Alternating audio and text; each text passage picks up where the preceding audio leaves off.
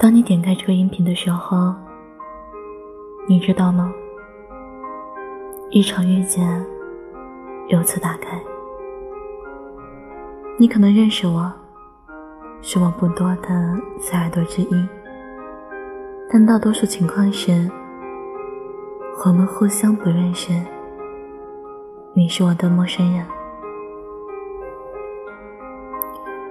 如果这个音频你听到这里，那我们应该就认识了。我是长安，长久的长，安好的安。我就是那个走路会带铃铛声的姑娘。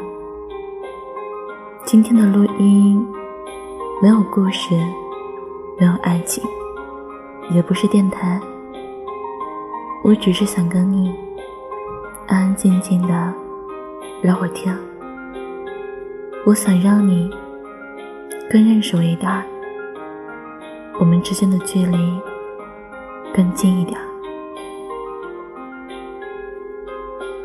你有多久没有停下来看看路边的风景了？你还记得？我们以前第一次看到流星的时候吗？我记得我第一次看到流星的时候，是我还挺小的年纪。第一次看到星星滑落，紧张的不得了，怕星星落下来砸到我，又怕星星掉到了其他的地方，被别人捡走了。长大之后才慢慢知道。星星落下来，就成了陨石，是一块巨大的黑黢黢的石头，没有什么好看的。它所有的光辉，在落下来的那一刻截止。我还是怀念小时候第一次看到流星的感觉啊！我外婆家。是一个美丽却偏远的小村庄。我以前每年的夏天都会去那里。那里的夜空，星星又多又明亮。那里的夜晚很热闹，会有三五成群的村民坐在一起唱山歌，会有一帮孩子拉着手在空地上跳舞。充满了烟火气息，有好多好多的欢声笑语。那一瞬间，总是感觉被治愈。有很多老一辈的村民，一辈子都没有去过这个地方，有的或许只去过周边的几个小县城，有的或许出过省。去过更远的地方，其实从一个城市到另外一个城市，对他们来说就挺远的了。有一次跟一个大爷闲聊，他说他特别想去北京看天安门，看长城，说长城那么长，那么高，那么大。说他好像他见过一样，但其实他都没有去过，只是听说，然后就对这些地方充满了神奇的向往。我问他，现在家里的情况也不错，怎么不去看看？一辈子就出去这一次，也不算是遗憾。他跟我说。他都是一脚踏进半边坟墓的人了，快出去了回不来。有时候和他们相比，突然觉得自己其实挺幸运。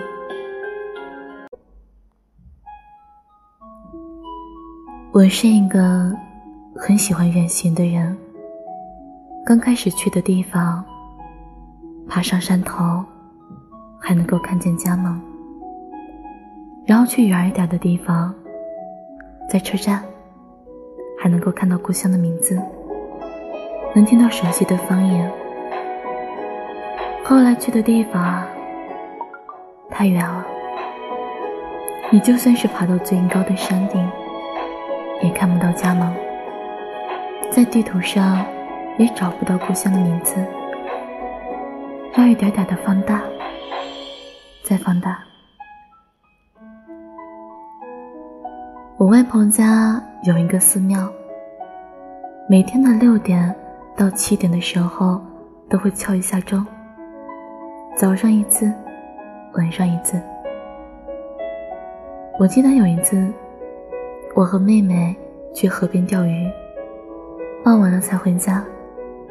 走到离寺庙不远的地方，突然钟声响了，悠远绵长。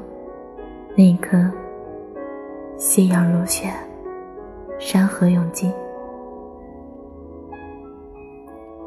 我童年有一件特别尴尬的事：外婆家有很多果树，有一次，我摘了一个还没有熟的石榴去了寺庙，然后供在了没有人看守也没有锁门的另外一个小庙中，放在了文曲星的香案上。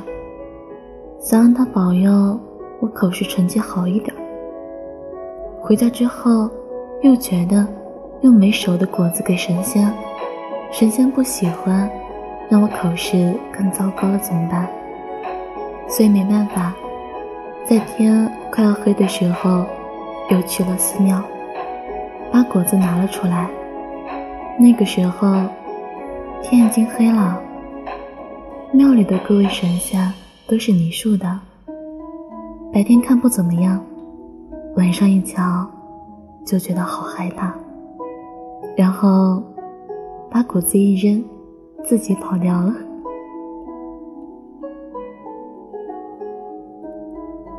其实我不信佛，我也不相信神仙，我只是莫名其妙的听家里老人说，对此。也多了一些敬仰。我见过江河湖，唯独没见过大海。等我越过千里，看到大海的时候，发现面朝大海不一定是春暖花开，但是大海真的好大。晚上走在沙滩上，月亮升起来，那一刻。觉得特别漂亮，觉得自己好像走到了另外一个未知的世界。其实，看多了大海的人，也会特别喜欢大山；看多了大山的人，也对大海充满了向往。所以现在，我看过了高山、大海。